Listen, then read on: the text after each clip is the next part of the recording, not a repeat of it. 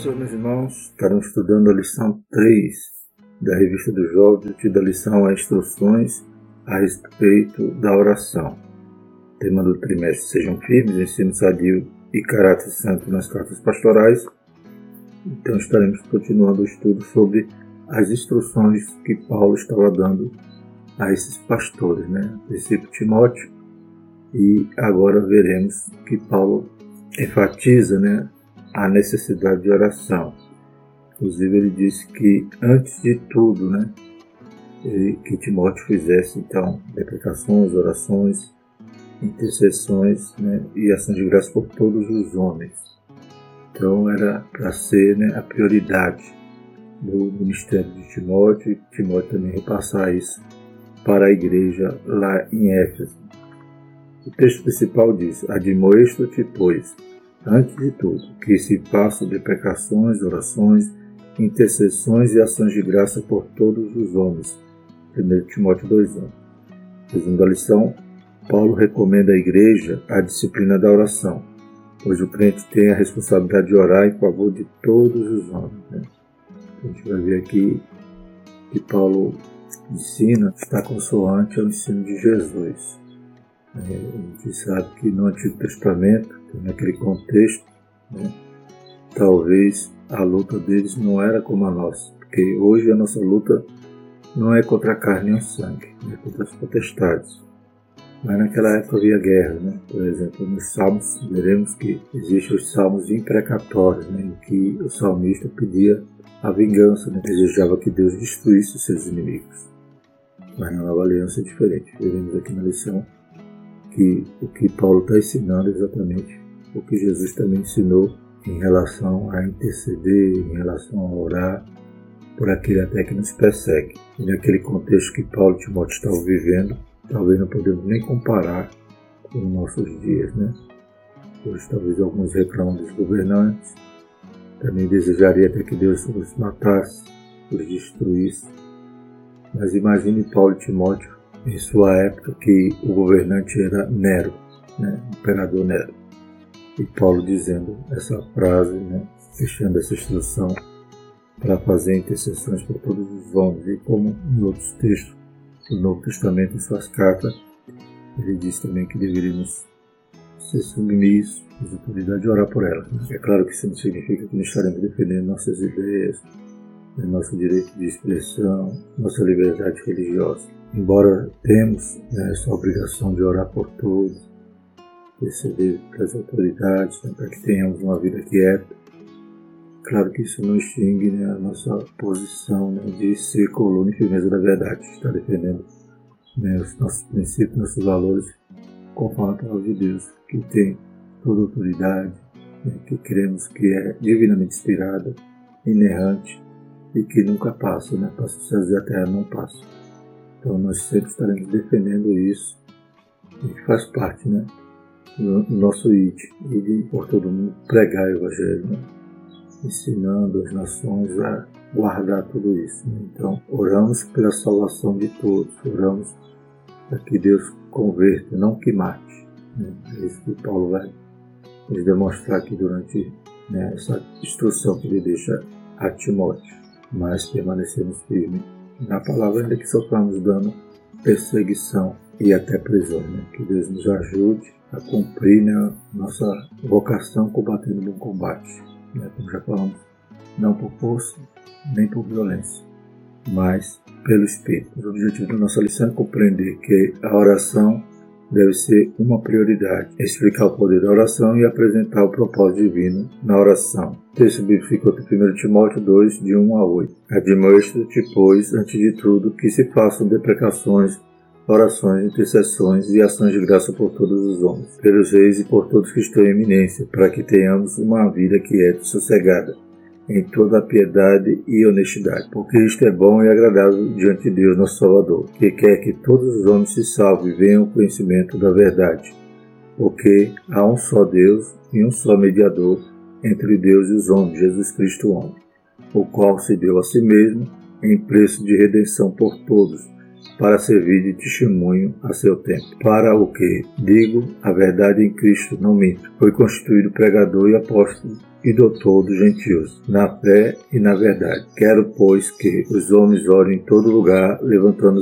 mãos santas, sem ira e nem contenda. Glórias a Deus. A introdução da nossa lição diz qual é a missão fundamental do cristão em relação ao mundo e às autoridades. No texto de estudo, Paulo nos responde essa pergunta. Sabemos que a pregação do Evangelho é sim a grande missão da igreja na terra, conforme é ordenado por Jesus em Mateus 16, 15, né? Ir por todo mundo e pregar o Evangelho, né? É preciso considerar, contudo, que antes da proclamação é necessário que haja oração, né? Atos 4, 31, Efésios 6, 18 e 19. Atos 4, 31 diz: E tendo orado, moveu-se o lugar que estavam reunidos, e todos foram cheios do Espírito Santo e anunciavam com ousadia a palavra de Deus. Então a gente vê que a oração é o nosso combustível, né? Para que ele possa fazer a obra, a gente tem que clamar, pedir, né? Poder do alto, pedir a direção de Deus, pedir que ele vá abrindo as portas e também abra a porta da palavra para nós conforme também Efésios, orando em todo tempo, com toda oração e súplica no Espírito, e vigiando nisto com toda perseverança e súplica por todos os santos, e por mim, para que seja dada, ao abrir da minha boca, a palavra com confiança, para fazer notório o ministério do Evangelho. Né? Efésios 6, 18 e 19. Em tempos tão agitados em que se busca uma participação mais ativa das igrejas na vida pública, é fundamental estudar o que o Novo Testamento nos ensina sobre isso vivendo em uma época de tanta conturbação sobre o opressor Império Romano, a orientação de Paulo foi, antes de tudo, a prática da oração. Vamos refletir sobre isso, né? Então, o tempo de Paulo também não era fácil. Hoje é claro que a gente sabe que estamos tendo muita perseguição né, nessa questão né, da nossa liberdade de expressão, da própria liberdade religiosa, né, mas talvez não podemos comparar com o que Paulo estava passando ali, uma perseguição já né, deflagrada que era a questão do Império Romano, né? o imperador Nero, que deferiu né, muitos ataques ao cristianismo, a ponto até de culminar com a morte de Pedro, de Paulo. Então, eram momentos difíceis. E Paulo né, orientava qual a arma fundamental do cristão para esses momentos, né? tanto no passado como hoje. Né? E a arma fundamental é a oração. Primeiro tópico, oração, uma prioridade. Primeiro subtópico, antes de tudo. No primeiro capítulo de sua carta, Paulo saúda a Timóteo e o lembra da principal missão que tinha em Éfeso, refutar o ensino dos falsos mestres, conforme estudamos na lição passada. A partir do capítulo 2, transmite instruções práticas de como um jovem pastor deveria liderar a igreja e de como deveria ser desenvolvida a vida eclesiástica. Então, vai também instruções nesse sentido, né? Paulo orientando as mulheres, os anciões, a questão de formação de novos líderes, né? Então, Paulo vai focar né, nesse tema dessa organização eclesiástica para que Timóteo né, aplicasse essas instruções ali na igreja de Éfeso. O apóstolo começa advertindo da prioridade para o viver cristão, a oração. Então, antes de começar nesse tema, ele já explica, né? Antes de tudo, que se faça oração, deprecações, intercessões, como veremos aqui. A expressão antes de tudo indica que antes de qualquer outra prática litúrgica, Timóteo deveria dedicar-se à oração e estimular os crentes efésios a fazer o mesmo. Seu dever pessoal fica evidenciado quando o apóstolo diz admoeste e o dever congregacional está explícito na expressão que se faça. Né? Tanto Timóteo como pastor, né, como aquele comissionário de Paulo ali, tinha que estar praticando né, esse modo de viver do cristão que, prioriza né, a oração, como também toda a igreja Timóteo deveria ensinar. Ou seja, Timóteo e toda a igreja deveriam ter a oração com prioridade no viver. Isso funcionaria e funciona induvidosamente como condição para o estabelecimento e a vida da igreja. Antes de tudo, que se façam deprecações, orações, intercessões, isso também é para nós né, como já citamos, né, embora nosso contexto também é um contexto problemático, né, a gente está vivendo os últimos dias, dias trabalhosos, homens amantes mesmo, homens que não suportam a sã doutrina, esse sistema que não é mais um sistema sem Deus, é um sistema contra Deus, como estamos estudando na lição dos adultos, essa ferramenta, essa arma é fundamental, a oração, que tem coisa que só Deus não vai mover a cabeça dos homens, vai convencê-lo, né, através do seu espírito, a mudar de atitude, como aconteceu com Daniel. Né? Daniel disse que Deus fechou a boca do leão. Então, não foi pela força de Daniel, mas sim pela sua compreensão, né, que a oração vem antes de tudo. Quanto é que ele orava três vezes por dia e o próprio rei dizia, né, Daniel, né, no dia seguinte, preocupado se Daniel havia morrido. Daniel, porventura, né, o Deus que você continuamente serve, te livrou da boca dos leões, e realmente ele servia a esse Deus com sinceridade, continuamente orava, não deixou de orar por causa do decreto do rei e Deus o livrou da boca do leão. Segundo subtópico, como orar. Apesar de Paulo usar palavras sinônimas, deprecações, orações, intercessões e ações de graça, ou seja, tudo isso é oração. Fica claro que não se trata de uma mera repetição. Primeiro, Deprecação é uma súplica para uma necessidade específica. Né? Então, você já está vendo aí que deprecação significa. Já vi mais à frente que havia também orações imprecatórias, né? orações que pedia para que Deus castigasse o inimigo, orações que, que às vezes até amaldiçoavam os inimigos. Mas isso a gente vai ver na, na velha aliança. Na nova aliança, já não há mais esse tipo de oração por parte do cristão. Segundo o termo que Paulo usa, oração, é o termo genérico que pode expressar desde petições feitas em favor de si mesmo, por necessidades gerais, a toda e qualquer expressão verbal dirigida a Deus. Terceiro termo é intercessão. Né? Interceder é orar em favor de outra pessoa. Né? Então, interceder, eu intercedo por outro, não por mim mesmo. Posso fazer uma deprecação por mim, uma necessidade, uma oração. A intercessão já é apresentando a outras pessoas. E ações de graça são expressões de gratidão. Então, ações de graça são orações agradecendo, reconhecendo o favor e o poder de Deus na nossa vida. Timóteo e toda a igreja deveriam fazer todo tipo de oração, por eles mesmos, por todos os homens, e como uma nota especial no texto, por todas as autoridades. Então, o versículo 2 vai dizer isso. Pelos reis e por todos os que estão em eminência, para que tenhamos uma vida que é sossegada em toda a piedade e honestidade. Né?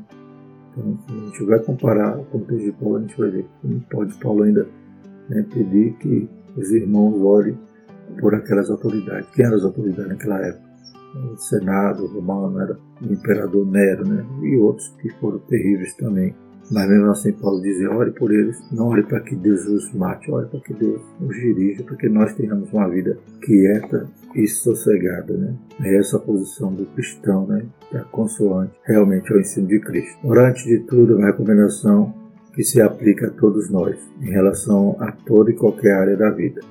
Há nisso um aspecto temporal e prático. Tudo que nós venhamos a fazer tem que ser né, movido pela oração. Principia em oração, pedindo que Deus nos ajude, nos capacite, abra as portas e continue orando em todo o tempo, orar sem cessar. Orar primeiro e orar antes de tudo significa, por exemplo, que não devemos começar o dia sem orar, que não devemos iniciar uma viagem sem orar, que precisamos buscar a vontade de Deus para todas as decisões de nossa vida. Em Tiago 4, 13 a 16.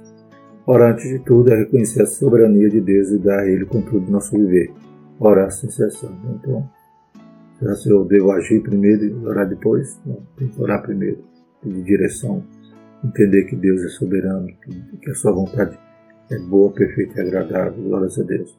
E que Ele pode todas as coisas. Aquilo que nós não vamos poder fazer de forma alguma, né? pedindo a ajuda do nosso Deus. É claro que teremos êxito, porque o Senhor pode. Nós não podemos, mas Ele pode e tem situações que nem que o nosso agir está limitado. Só Deus mesmo para operar em nossas vidas. Né? E operando Ele, quem impedirá? Terceiro subtópico, orar pelas autoridades.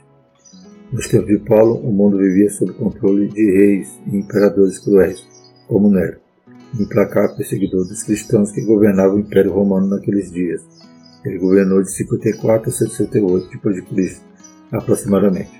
O apóstolo já havia sido hostilizado e preso muitas vezes pelas autoridades romanas. Pouco tempo antes de escrever esta carta, Timóteo sofreu cinco anos de aprisionamento da prisão em Jerusalém até Roma. Né? Então já viu um contexto E quando Paulo está escrevendo sua carta, foi depois que ele foi solto da sua primeira prisão em Roma. Né?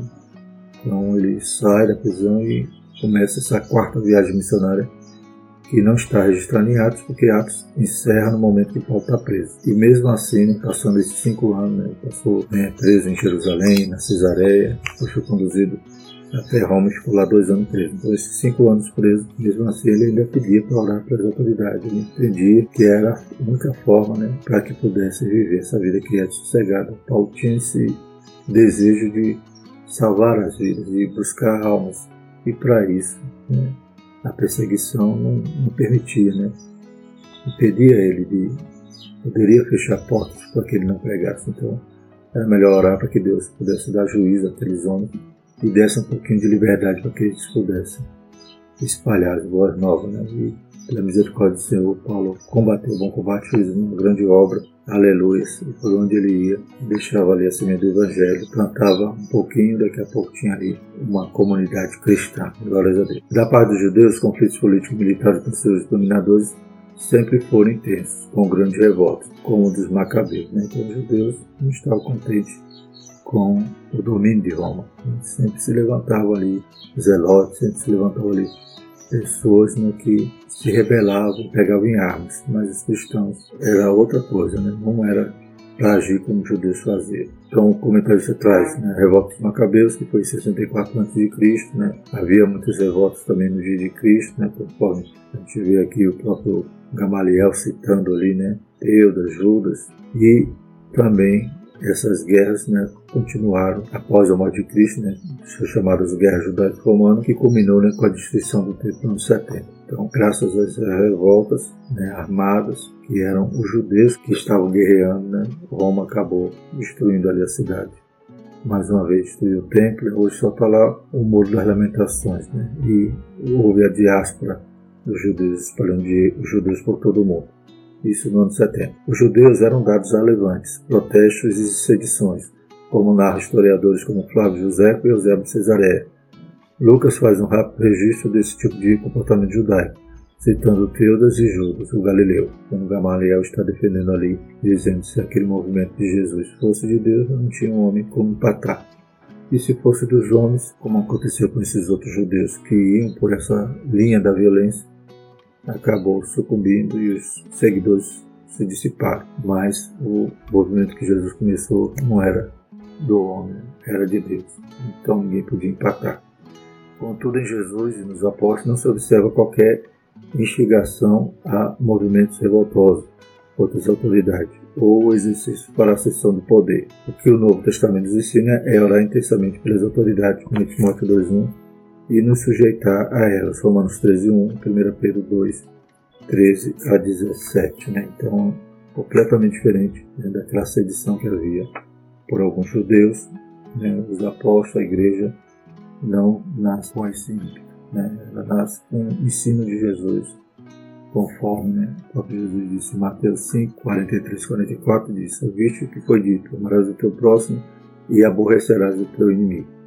Eu, porém, vos digo: amai vossos inimigos, bendizei os que vos maldizem, fazei bem os que vos odeiam e orai pelos que vos maltratam e os perseguem. Em outro momento, né, em Lucas capítulo 9, versículo 52 e 56, a gente vê que Jesus não veio para né, destruir, para lutar contra a carne e o sangue. Né? Então, Paulo está exatamente ensinando aquilo que ele aprendeu de Cristo. Né? Lá em Lucas diz assim: E mandou mensageiros adiante de si, e indo eles entraram numa aldeia de samaritanos para lhe prepararem pousada. Mas não o receberam, porque o seu aspecto era como de quem ia a Jerusalém. E seus discípulos Tiago e João, vendo isso, disseram: Senhor, Queres que digamos que desça fogo do céu e os consuma, como Elias também fez? Voltando-se, porém, repreendeu-os e disse: Vós não sabeis de que espírito sois, porque o Filho do Homem não veio para destruir as almas dos homens, mas para salvá-la, e foram para outra aldeia. Né? Então, eles foram repreendidos por Jesus, achava que poderiam né? Amaldiçoar ou pedir até orar para que Deus mandasse fogo do céu e consumisse aquele samaritano. mas Jesus não veio para destruir, veio para salvar. Quando examinamos né, alguns textos no Antigo Testamento, a gente vê que tem aquelas orações imprecatórias, né, amaldiçoando né, o inimigo, mas isso era naquele contexto, né? Mas no contexto da nova aliança, a luta não é mais contra a carne, contra o sangue. Por exemplo, tem o Salmo 35, 58, 59, 69, 83, né, entre outros, que o salmista né, ele pede para que Deus castigue seu inimigo. Por exemplo, Salmo 59, de 1 a 5 diz assim: Livra-me, meu Deus, dos meus inimigos, defende-me daqueles que se levantam contra mim. Livra-me dos que praticam iniquidade, salva-me dos homens sanguinários. Pois eis que armam ciladas a minha alma, os fortes se ajuntam contra mim, sem transgressão minha, ou pecado meu, ó Senhor. Eles correm e se preparam, sem culpa minha. Desperta para me ajudares e olha. Tu, pois, ó Senhor, Deus dos exércitos, Deus de Israel, desperta para visitares todas as nações. Não tenhas misericórdia de nenhum dos pérfidos que pratica iniquidade. Então, salmista, seu contexto de guerra, de opressão, ele pedia a destruição, né, para que Deus não tivesse misericórdia dos seus inimigos. Né, são salmos imprecatórios, né, que pede esse castigo, amaldiçoa os inimigos. Mas nós vivemos na nova aliança. Jesus ensinou diferente. A gente lê aqui no, no texto de Timóteo né, que nós devemos fazer deprecações, que é súplicas a Deus né? não imprecações, que eram esses salmos que desejavam que o inimigo fosse destruído. E Paulo vai ensinar que nós devemos orar até para essas autoridades ruins, mas né, não pedir para que Deus mate, destrua, exploda ele, mas para que Deus salve, para que Deus mude o pensamento, desfaça toda a ideia de atacar a igreja, para que a igreja possa viver um período de quietude, né? uma vida sossegada, possamos fazer obra. Até pouco tempo a gente dizia assim, no Brasil nós não temos perseguição, nós temos toda a liberdade de pregar. É claro que isso está diminuindo. Né? Em lugar que você não pode mais pregar numa praça pública, não tem mais tanta liberdade. Hoje a gente está vendo que o sistema é contra Deus, vai atacar Deus, atacar a igreja, querer desfazer a autoridade da Bíblia. Então há uma perseguição surgindo que só a misericórdia de Deus, mas a gente vai ter que continuar como cristão, não desejar a destruição do inimigo, pegar em porrete, em armas e querer revidar. Né? A gente vai talvez até sofrer, como os apóstolos sofriam, mas mesmo assim estavam orando pelas autoridades, orando por seus inimigos, como Jesus ensinou. Glórias a Deus. Segundo tópico, o poder da oração. Primeiro subtópico, uma questão de fé. Um dos sinais dos últimos tempos é a apostasia, o abandono da fé, 1 Timóteo 4.1. Isso acontece paulatinamente com a diminuição das disciplinas espirituais essenciais, como a leitura bíblica e a oração. Fé e oração, oração e fé, atributo e prática intimamente associados e codependentes. É preciso ter fé para orar, Hebreus 11.6, Tiago 16.8. E é preciso orar para ter fé, Lucas 17.5, 22.32, Efésios 3.14 a 17 e 2 Tessalonicenses 1.11. Pela parábola do juiz Nico, entendemos como a crise de fé tem relação com a diminuição da frequência do tempo de oração. Né? Jesus diz, porventura, achará fé na terra, né, quando o dono voltar. Então isso estava associado ao que? Ao que Jesus estava ensinando em relação à oração, a confiar em Deus, a buscar nele e buscar até mais fé. Jesus contou essa parábola com o propósito específico de nos estimular a orar sempre e nunca desfalecer. A viúva insistiu com o perverso juiz que nem a Deus temia, nem respeitava homem algum, o que demonstra o grau de improbabilidade de que a pobre mulher fosse atendida. Sua insistência, contudo, levou o ímpio magistrado a atendê-la. Né? Sua persistência, né, acabou dobrando aquele homem mau, né? Mas nós oramos a um Deus que tudo pode, um Deus justo, né? diferente daquele injusto juiz. Então, essa persistência que Jesus quer ensinar para que nós tenhamos diante de Deus. Né? E Deus não atenderá, depressa nos atenderá, aquele que clama de dia e de noite. Então, como é importante, como é poderosa uma vida de oração. Porque poder não é nosso, não sai de nós, mas vem de Deus. Tem alguém que diz, né? Mais oração, mais poder, né? Menos oração, menos poder. E nenhuma oração. Né? Nada, né? Então que Deus nos ajude. Segundo subtópico, o perigo do secularismo. Jesus faz a aplicação da parábola aos seus discípulos de todos os tempos, tratando do relacionamento que precisamos ter com nosso Pai Celestial. E Deus não fará justiça aos seus escolhidos que clamam a Ele de dia e de noite, ainda que tardio para com eles. Versículo 7 lá de Lucas 18. A gente percebe que o ensino de Jesus é até quando Jesus voltar, né? Porventura achará fé na terra, então essa necessidade é atual, principalmente hoje, como diz aqui, que vivemos secularismo. As pessoas se distraem com muitas coisas. Né? Hoje tem muito entretenimento, streams né? na, na, na sua sala, você assiste nos programas, na internet, você se distrai nas redes sociais e a oração vai ficando cada vez mais em segundo plano. Então, o secularismo vai tomando conta da nossa vida e espiritualmente vai perdendo a cada dia a força e o desejo de orar. O mestre responde: Digo-vos que depressa lhes fará justiça. Quando, porém, vier o Filho do Homem, porventura achará fé na terra? Em outras palavras, ainda haverá quem creia que vale a pena orar esperando pela intervenção de Deus, que nós venhamos a nos disciplinar. Tenha um tempo de oração, tenha um momento diário de oração. Você vai ver que isso vai alimentar a tua alma, isso vai produzir frutos na sua vida espiritual e material, porque Deus é aquele que supre as nossas necessidades. Vale a pena ainda estar orando? Vale. Glórias a Deus. É isso que Jesus quer encontrar na sua volta. Pessoas que entendem a importância dessa comunhão com Deus. Jesus está nos advertindo de uma onda moral chamada secularismo, fruto do abandono da fé, de incredulidade e dureza de coração. Será que ainda vale a pena orar sempre e nunca desfalecer, esperando que Deus faça justiça em nossas causas? Ou é hora de agir usando nossas próprias armas para resolver nossos problemas e nos livrar das injustiças de nosso tempo? A resposta está no nível de fé que temos. Né? Então, aquele que quer só agir sem orar, está faltando fé. Claro que nós temos que agir, né? Lembra aquele versículo, não tirar a pedra, que é muito pregado, né? A pedra que temos que tirar somos nós, mas o ressuscitar é de Jesus. É claro que nós temos a nossa ação, mas até essa ação tem que preceder de oração. Como veremos aqui na lição, a própria oração já é uma ação e é a principal. Né? Que, como você se move a orar, Deus também se move em nosso encontro. Louvado seja o nome do Senhor. Terceiro subtópico, vida quieta e sossegada. Paulo está estimulando Timóteo a orar e ensinar à igreja que ore pelas autoridades para que Deus, o Pai, nos faça ter uma vida quieta e sossegada, em toda piedade e honestidade.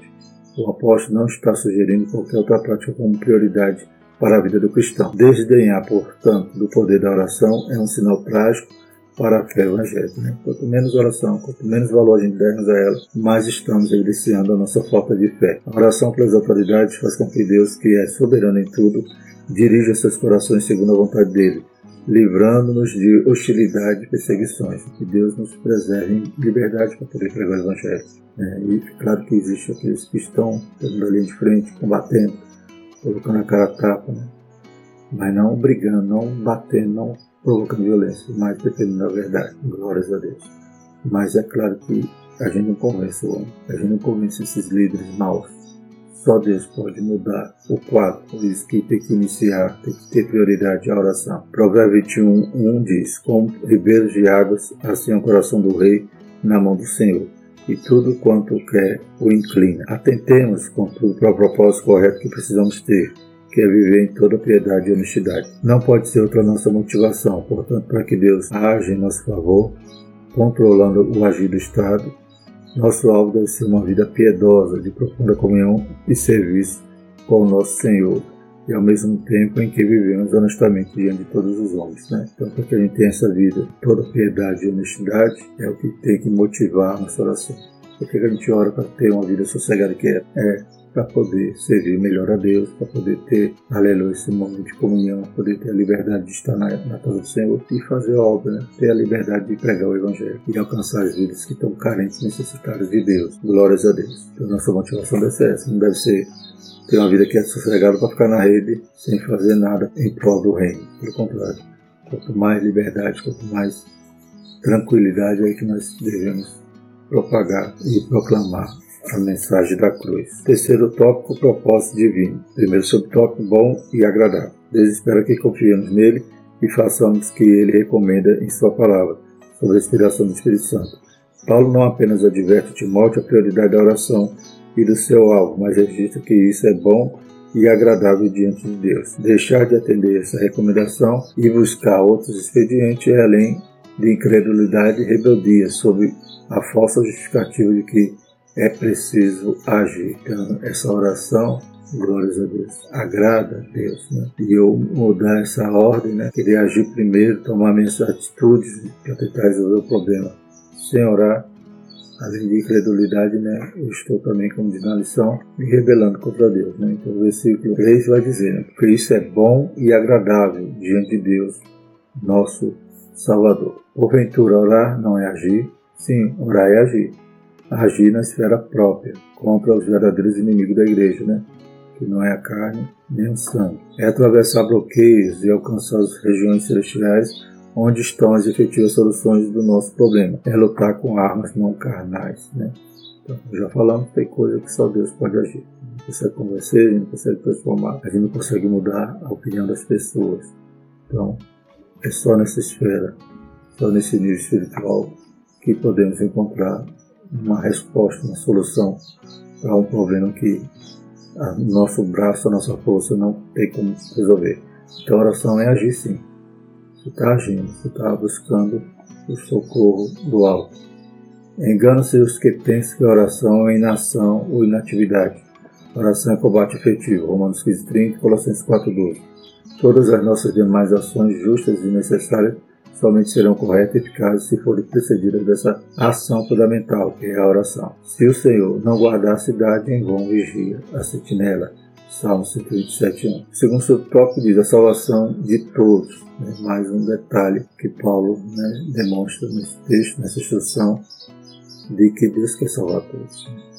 Não é para destruir, não é para matar. O universalismo é a falsa crença de que ao final Deus salvará todos os homens. Isso não tem respaldo bíblico algum. Então Deus deseja salvar, mas Deus nos dá a liberdade. Nós somos agente livre e temos que escolher se queremos o dobro gratuito ou não. Tem um presente para dar a alguém. O presente já foi comprado, já foi conquistado. Né? Mas não adianta eu ter o presente e a pessoa não querer receber. Então, o desejo de Deus, a vontade de Deus é que todos os homens se salvem, mas nem todos querem essa salvação que Deus está dando. Então, o universalismo, esse ensino, né, que é herético, que é falso, vai dizer que Deus, no final de tudo, vai salvar todo mundo. Sem arrependimento, sem crer, Deus, no final, Ele é tão bom que Ele vai salvar todos. Isso é mentira, né? Isso não vai de acordo com o ensinamento bíblico. A Bíblia diz que dois caminhos, né? duas portas, a céu, a inferno. Então o homem ele tem que decidir, ele tem que escolher onde ele quer passar a eternidade. E ele é soberano, ele poderia salvar todos, mas que salvação seria essa? seríamos robôs apenas atendendo a um código de programação. Todo mundo ia se converter. Não, Deus nos dá a liberdade de escolher. É claro que até essa escolha gente carece da ajuda do Espírito Santo, porque estávamos em depravação total e se o Espírito Santo reavivar o livre-arbítrio para escolhermos o bem e quando o Espírito nos convence, a gente tem ainda a opção até mesmo de rejeitar a graça que Deus tem misericórdia de nós. A Bíblia apresenta repetidas vezes os dois destinos distintos que serão dados aos salvos e aos perdidos. Né? Mateus 7, 13, 14, Apocalipse 21, 7, 8. A salvação é para quem crê e permanece fiel por toda a vida. Né? Então, claro que tem, para que ninguém tenha a coroa. Mas isso não anula a vontade de Deus, que é a salvação de todos os homens, incluídos as autoridades hostis. Né? Orar nos coloca em sintonia com essa vontade e impede que nosso coração esteja fechado para a nossa missão, que é pregação do Evangelho a toda criatura. Marcos 16,15. Né? Então, que oração é essa? Essa oração que Paulo ensina, né? para que a gente entre em, em concordância com Deus, que desejaria que todos se salvassem. A gente não vai orar para que Deus mate ninguém, para que Deus destrua ninguém, porque não foi neste espírito que Jesus veio, como ele repreendeu os discípulos que queria que descesse fogo do céu para consumir os samaritanos. E por último, unidade em Deus. O propósito na oração individual e congregacional é que sejamos agentes efetivos do plano de Deus de tornar a congregar em Cristo todas as coisas. Paulo diz Isso quando escreve, porque há um só Deus e um só mediador entre Deus e os homens, Jesus Cristo homem. Então Deus quer conciliar, Deus quer congregar tudo nele, quer que sejamos todos um. Né? Glórias a Deus, podemos estar orando nesse sentido. A gente está fazendo a vontade de Deus, está fazendo algo que é agradável ao Senhor. Nada, absolutamente nada pode nos afastar desse propósito eterno, prejudicando nossa pregação comportamental e verbal, que encontra grande eficácia quando expressamos unidade como corpo de Cristo. As intrigas e divisões entre os que professam o nome de Cristo causam grandes prejuízos espirituais e comprometem o progresso do Evangelho. Que Deus nos ajude a estarmos todos congregados em Cristo e desejando que os outros homens se salvem. Amém. Concluindo, Paulo concluiu sua instrução com uma recomendação que abrange a atuação pública. Quero, pois, que os homens orem em todo lugar, levantando mãos santas, sem ira nem contenda. Esta é, portanto, a grande ação que se espera da Igreja, do recôndito de nosso coração à expressão congregacional e pública. Foi assim que a Igreja sempre cresceu, nem a tirania romana deteve o avanço da fé cristã. Né? Essa integração, essa união em oração, né, é o que faz com que a Igreja avance e vença, louvado seja o que Deus ele cumpre na nossa vida a sua palavra, que as portas do inferno não prevaleçam contra a Igreja. Enquanto Pedro estava ali preso, a igreja estava unida em oração. E Deus mandou o anjo lá e soltou Pedro. Glórias a Deus. É o segredo da nossa vitória. Estamos aos pés do Senhor, clamando a Ele, confiando, intercedendo e agradecendo por todas as bênçãos. Amém? Que Deus nos ajude a orar mais, a nos disciplinar e ter o horário de oração. Em nome de Jesus. Vamos agradecer. Senhor nosso Deus, nosso Pai, te louvamos te agradecendo pela tua palavra pelo ensino que seu pai instruiu Paulo a dar a Timóteo, que também nos serve de forma tão precisa, Pai, tão necessária nesses últimos dias. Abençoa a tua igreja, abençoa os jovens, desperta cada um, em nome de Jesus. E que a graça do nosso Jesus Cristo, o amor de Deus e a comunhão do Espírito Santo permaneça sobre nós, hoje e eternamente. Amém.